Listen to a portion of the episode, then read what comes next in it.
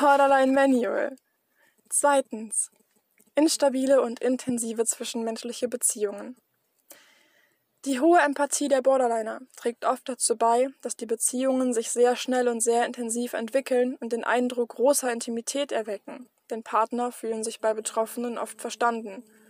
Borderliner sind sehr anpassungsfähig und können erstaunlich gut auf die Bedürfnisse anderer eingehen. Mit der Zeit wird das Abwerten und Idealisieren, was typisch für Borderline-Beziehungen ist, Schwarz-Weiß-Denken, entweder jemand hasst mich oder jemand liebt mich, eine zunehmende Belastung. Für Außenstehende sind die daraus resultierenden Gefühlsausbrüche kaum nachvollziehbar. Doch Erkrankte sind nicht gerne alleine, da sie sich aufgrund des fehlenden Ich-Gefühls ohnehin schon leer und einsam fühlen. Eine Beziehung bietet den optimalen Ausgleich.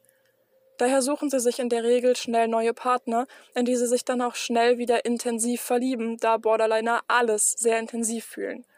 Gefährlich wird es, wenn der Partner selbst gewisse Schwächen in seiner Persönlichkeit hat und sich eine Co-Abhängigkeit entwickelt. Das ist eine Art Verschmelzung der Individuen zu einer toxischen, aber sich ergänzenden Einheit. Trennungen aus solchen Co-Abhängigkeiten können bisweilen auch traumatisierend für beide Partner sein, weil man das Gefühl hat, einen Teil seines Selbst zu verlieren. Tipps für Betroffene. Such dir einen starken, aber nicht narzisstischen Partner, der in der Lage ist, die Ruhe zu bewahren, dich zu reflektieren, auch wenn es manchmal weh tut. Das ist der Schmerz, an dem du wachsen kannst.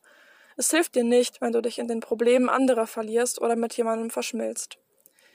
Tipps für Angehörige. Es ist ein gängiges Stigma, Borderliner seien nicht zu stabilen Beziehungen fähig. Aber ein Borderliner ist anpassungsfähig und nur so stabil, wie sein Partner es zulässt.